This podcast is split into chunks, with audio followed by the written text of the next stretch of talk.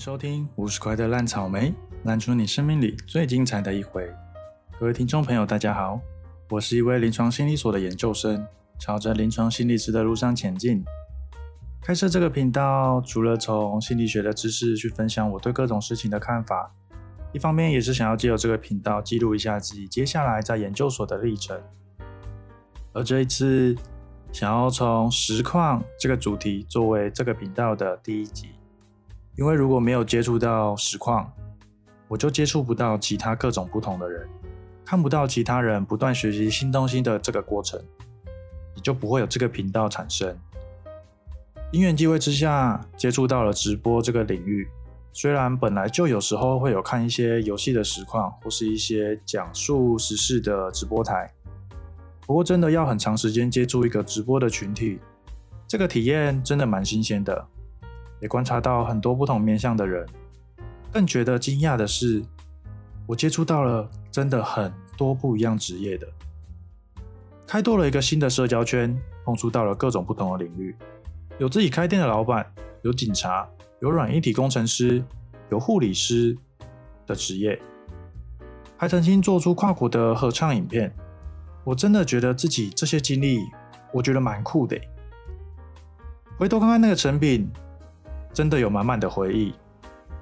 每次我们回头看一下那个影片的时候，都还会被当初的自己感动到一下。上次看到一个反正我很闲的一部片，叫做《地下大总统》，我自己看完就觉得，哇靠，这不就是我现在存在的这个地方吗？不管你日常遭遇了什么鸟事，只要在这个群体里面，大部分的人都会接受你，不管你是什么背景，你现实中社经地位怎么样。而且因为我看的是一个女实况组的台，我观察到了蛮多不同的情况，蛮特别的。有些人会不断丢出大笔大笔的抖内，可能是想要吸引主播的注意；有些人会制作好笑的影片；有些人会对照片多做调整跟修饰；有些人成天在幻想，甚至于有些隔天要早起上班或备料开店的老板，他还是可以跟大家一起讨论制作到早上五六点。也有人借着这个机会学会了很多不同的技能，不管是影片的剪辑啊、照片的修饰，我真的了解到人有无限的潜力，只要促使你去做那件事情的动机够强，你真的很有可能可以完成很多你原本都不知道你可以做得到的事情。像是老板在八点早上要备料，他还是可以玩跟我们玩到早上六点。不过群里之间其实也蛮多阿里亚扎的事情啊，很容易动不动就吵来吵去。有因为抖内金额吵架的时候，也有些人可能因为付出了很多的金钱，或是制作影片、准备礼物的心力，可是他却没有得到想要的回应，感到失落，最后走心了。我自己看直播的方法，呃，应该说我看直播的想法就是当成一场秀在看。你可以喜欢就以抖内打赏作为支持。你要看免费的也都可以，不过怕的就是你自己根本就没有搞清楚你自己到底发生了什么事情，只是一股脑的不停抖内想要换取注意，最后你钱没了，你自己内心也还是很空虚的。这样的例子应该不少见吧？我相信这也是为什么一堆人在听到别人在看女直播女直播主的实况的时候，会用一种嗤之以鼻的眼光来看待这个群体。又或者是觉得这些人都疯了，为什么要把钱丢在水沟里面？他又不会跟你有什么进一步的发展。但这些真的有我们想的那么简单吗？我想要先从为什么会有不断抖内或是想要做影片的背后心理成因讲起。不过要先声明一下，我说的也仅仅是我自己的观察跟我的想法啦，不完全正确。首先，抖内之类的行为。除了单纯想要支持表演的内容的观众之外，有些观众可能是想要借由这个行为让直播主可以关注到你，不管是要让他看到你想说的话，还是注意到你的 ID。当你的行为真的引起了好的回馈，得到你想要的反应之后，你的行为的次数就会越来越多。这就是行为主义操作制约当中的其中一种应用。这其实并不是一件坏事。对实况组来说，他获得了支持，他可能会获得激励，之后他准备更好的表演内容，而观众也可以获得他所想要的反应，这其实是蛮一个蛮好的一个正向的循环。但是担心的事情是，会不会有些人因此更走火入魔般的抖内，不是做出一些不合乎常理的事情？像是有些人会想说要跟呃主播有更进一步的关系啊，或是想要有更多不一样的，会有更多不一样的想法啊。这种我有时候会觉得，这一些想要借由比较浮夸的行为博得关注的人，他某方面来说，很像是一种移情的表现。什么叫移情？移情指的是精神分析当中一个蛮重要的概念，它指的是个案的欲望转移到分析师身上，得到目的的这个过程。而像是这种大笔大笔的抖内，我觉得蛮像这种情形的。我会想，会不会是他们现实当中无法获得的情感，满足不了自己的欲求，从而对这一类的客体的情感转而投到了实况主的身上。而若实况主终有一天在荧幕上呈现的样貌，根本不是自己所原先设想的那么美好，可能赚够了钱就不再出现，又或者是没有给你预想中的反应或回馈，最后自己反而产生了无比沉重的失落感，这也是很常会看到的例子哦。另外呢，也有很还有一种我觉得蛮异常的行为，就是炫耀。其实这种行为在日常生活当中也都一大堆啦。一方面可能是他们把自己的价值都放在了炫耀的事情上，像是群主也看过有人不停的提到自己签了多好的一台车，今天跟客户成交的订单有几十万，讲股票讲的头头是道，搞不好在现实当中他根本就没有那么风光，也没有那么好的归属感。所以他才会跑到网络世界来寻求一点温暖。如果你平常是有在看实况，不管是哪一类型的实况，男的也好，女的也好，你有在抖内或是付出很多心力的观众，当你意识到自己在看直播的心态有些不健康，或许你更应该思考你自己为什么会有这些行为或是情绪，是不是你把自己的缺憾转嫁到了实况台上？我认为看实况就像在看一场表演一样，你可以把心力看在看实况这件事情。这就像你去看电影、看球赛，这可以是你的娱乐、宣泄压力。你也可以像是支持偶像一般的去支持你喜欢的实况组。但你需要注意的是，你到底是用来宣泄压力、寄托你的心灵，还是靠着抖内送礼来满足你自己的虚荣心，满足你自己现实当中得不到的那些情感？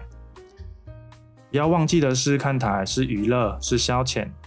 无论实况组再怎么样在荧幕上呈现，那都只是一种人设。我们对于荧幕上所出现的这个人，仍然是一无所知。过多的猜想，都只是我们用自己的认知去幻想、去建构出来的。简而言之，就是脑补。还有一种很常见的情况，也常常造成很多人的困扰，因为直播算是一种比较特殊的表演形式。很容易就可以参与跟观看，也很常会出现在个人的生活当中，所以就会很容易有一种心理上好像被绑架的情形。你会害怕错过实况，就好像错过了很多事情。如果错过了，就怕没办法再弥补了。一定要跟到每一次的实况。也有些人因此乱了自己的生活步调，一天当中感觉被剥夺了很多的时间。如果看实况看到觉得被绑架了，会觉得好像不看不行的话，那你是时候该关掉网页，好好思考一下了。这就是你需要好好运用你前额叶的时刻，运用你聪明的脑袋，让你的生活重新回到轨道上。你应该要拿回你属于你自己生活的掌控权。你可以回头看看，你有没有曾经做过什么事情，在那个当下是很让你懊恼的。可是从现在再回头看，其实好像也没有什么呢。你也可以把时间线拉长，去想想，你真的错过现在这个时刻，会对你的人生造成什么影响吗？我想，如果因为看实况把自己当下应该要进行的任务搞砸了，或是没有做好，那才真的得不偿失，你自己也才会更后悔。在说完了看实况的人可能会有的问题之外，有一种。另外的情形，我也想要讨论一下。不知道你在听到别人做实况或是看实况的时候，脑中下意识浮现的情绪跟想法是什么呢？还是你在听到别人抖内的时候，心里出现的都是火山孝子或是白痴之类的想法？这里就先来提几个你常用、常听，可是你可能没有真的很认识的社会心理学名词，叫做偏见、歧视和刻板印象。这三个词你应该熟到不能再熟了吧？偏见指的是个体因为他人。具有了某一个特定的团体身份，结果你就对这个人抱持负面的态度，这叫偏见。歧视指的是个体只因为他人有了某一个特殊团体的身份，结果你对这个人只有负面或伤害性的作为，这叫做歧视。这通常也是因为有了偏见而引发的。可以思考一下，你在生活当中有没有类似的情形？之前有一个蛮红的一个名词，大家可以想一下，你当初对于这个名词的想法、看法，甚至是行为是什么呢？这名词叫做“韩粉”。我们这边不讨论政治，我个人也没有政治倾向。我们单从你曾经的想法跟态度来思考一下。我觉得当初大家对于这个名词的想法，其实充满了一种偏见，甚至有歧视的行为。只因为可能身处在主流的价值观当中，所以这个歧视跟这个偏见受到他人认同。可是这样的心态真的健康吗？被歧视、被被因为偏见所影响的人，他们的心真的好受吗？然而，刻板印象指的就是你把某一些盖瓜的特征给予某个特别类别的团体，然后你对于这个团体会产生相应的行动倾向。没错，刻板印象本身没有好，没有坏。你可以思考一下，你对于医生的既定印象是什么？再比较一下，你对于工人的既定印象又是什么？而刻板印象虽然可以很快的让我们接触环境当中的人事物，这也是我们生物所演化来的一种分类的能力，可以快速节省大脑的资源。但是，如果你常以刻板印象来判断事情、来讲话，你会忽略个体的差异性，你就有可能说出一些不经过大脑的话。很多时候，搞不好你早就已经被人家讨厌，或是被白眼，只是你自己不知道而已。其实有不少的人在听到直播实况的时候，心里马上浮现一些不好的想法，认为这些人都是火山孝子、骑士团之类的，但。这忽略的就是个体的差异性。有些人纯粹只是把直播当做娱乐，就像你去看一场球赛；有些人就是想要用钱支持他喜欢的实况组，让这个表演可以持续经营下去。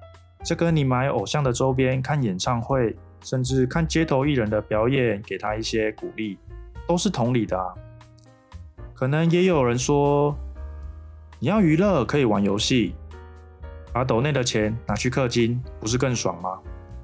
可是对他来说，玩游戏可能不如实况来得开心，斗内的回馈比买商城物品更快乐。这只是你们娱乐的消费选择不同而已。所以，单从刻板印象来看待事情，不但很容易出现偏见和歧视的负面态度及行为。你在看待这个实况相关的人事物所有的举动的时候，你都会解读成。火山孝子或是骑士团等等的行为，这可能也会导致社会污名化情形的产生。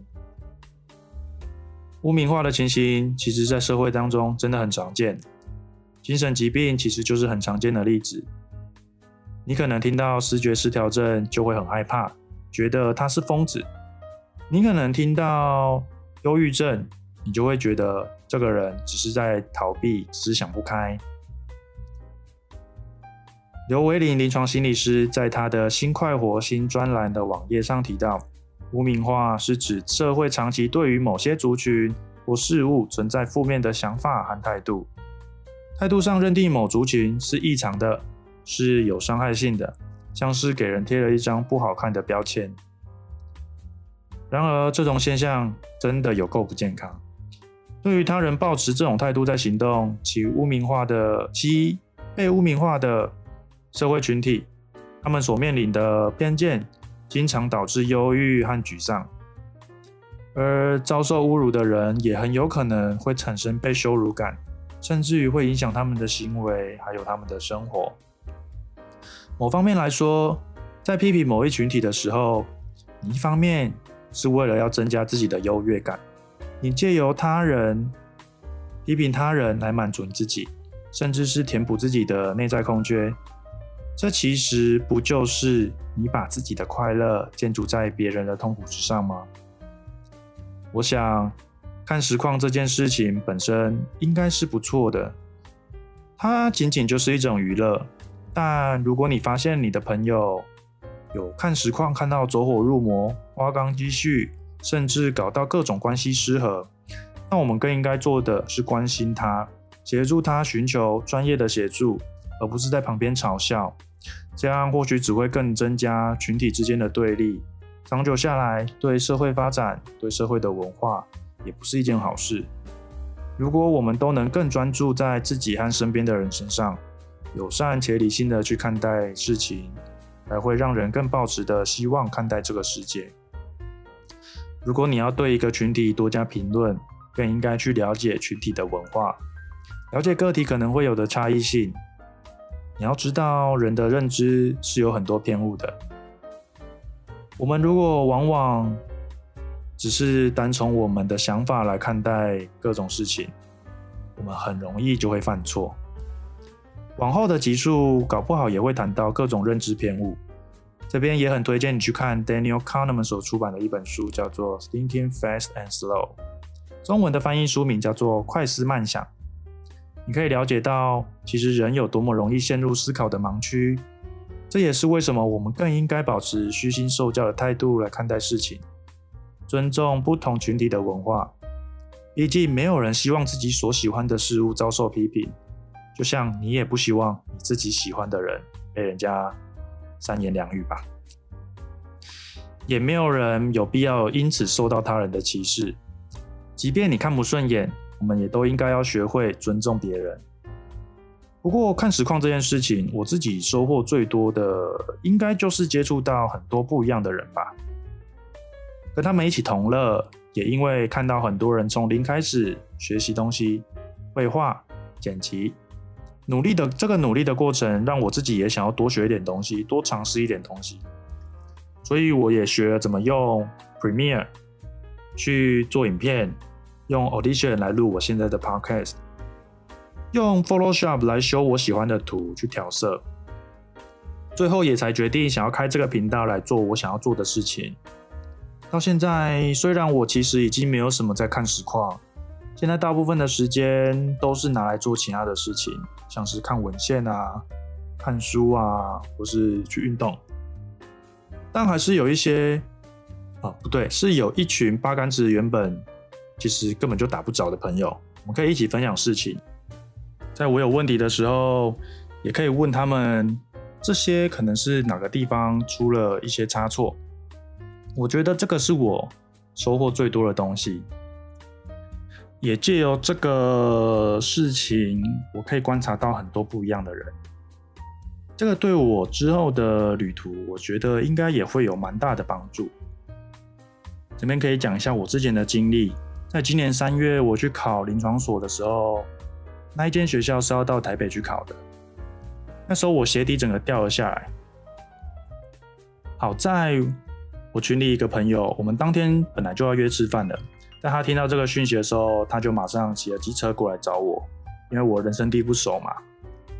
我真的觉得这个行为，就是这个人对我来说，呃，我真的蛮感动的。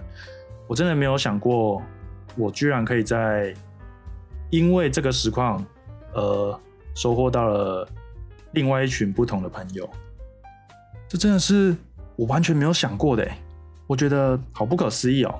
我也觉得蛮开心的啦，虽然他们有时候真的是挺白烂的。那这边也最后也是要奉劝大家，在看直播的时候注意自己的心理状况，也要注意自己网络交友的情形。那我们今天的频道就谈到这边，感谢你的收听。如果你有想要和我分享的，欢迎你到我的 Instagram 留言分享。如果有上片，也会在那边做通知哦。做这个频道不单只是想要推广心理健康，也是我想要在这条努力成为助人工作者的旅途上，能跟着大家一起成长。谢谢你今天的收听，我们下次继续在空中相会，拜拜。